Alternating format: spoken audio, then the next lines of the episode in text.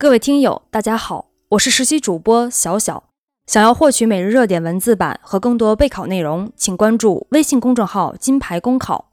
今天的热点来自毛建国的文章：依法行政要有店小二精神。江西省九江市一名群众在南昌市办理就业困难人员社保补贴时，因户籍地就业困难人员认定章是原型章。与社保关系所在地就业部门要求的条形章不符，导致被拒。事件经媒体报道后，南昌人社部门安排专人办理，取消就业困难人员认定必须加盖专用条形章的规定，并梳理、修订和完善与放管服改革不相符的办法和细则。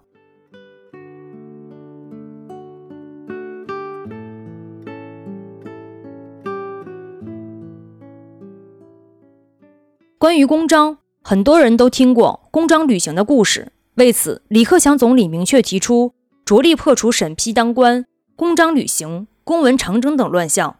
而现在，有关公章的故事又加上了原章、方章打架。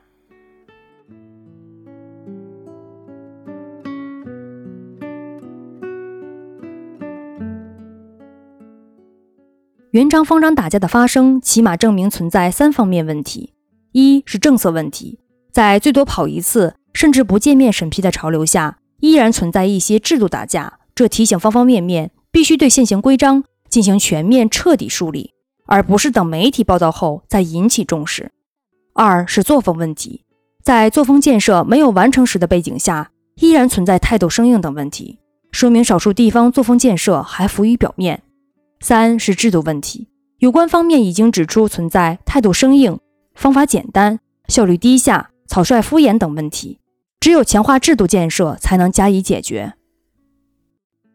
一段时间以来，不少地方都提出服务发展要有店小二精神。其实，店小二精神是由两方面构成的：一是服务人员有服务意识，二是商家有制度保障。曾经有人感慨，我们的政府工作人员受教育多年。难道与店小二素质差距这么大吗？其实，重要原因还是在约束和评价机制上。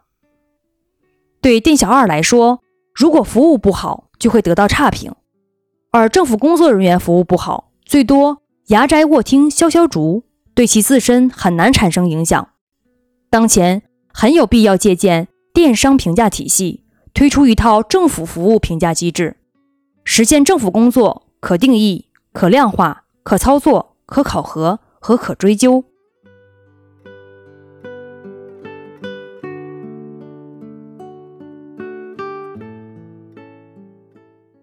元璋和方章打架的故事有些让人沉重，因为媒体报道事情得以解决，有关方面也表示将深刻分析问题产生的根源，举一反三，进行全面、深刻、彻底的查摆和整改。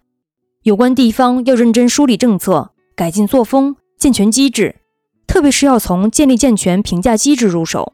如果只处理几个人，恐怕也难以保证这种事情只此一次。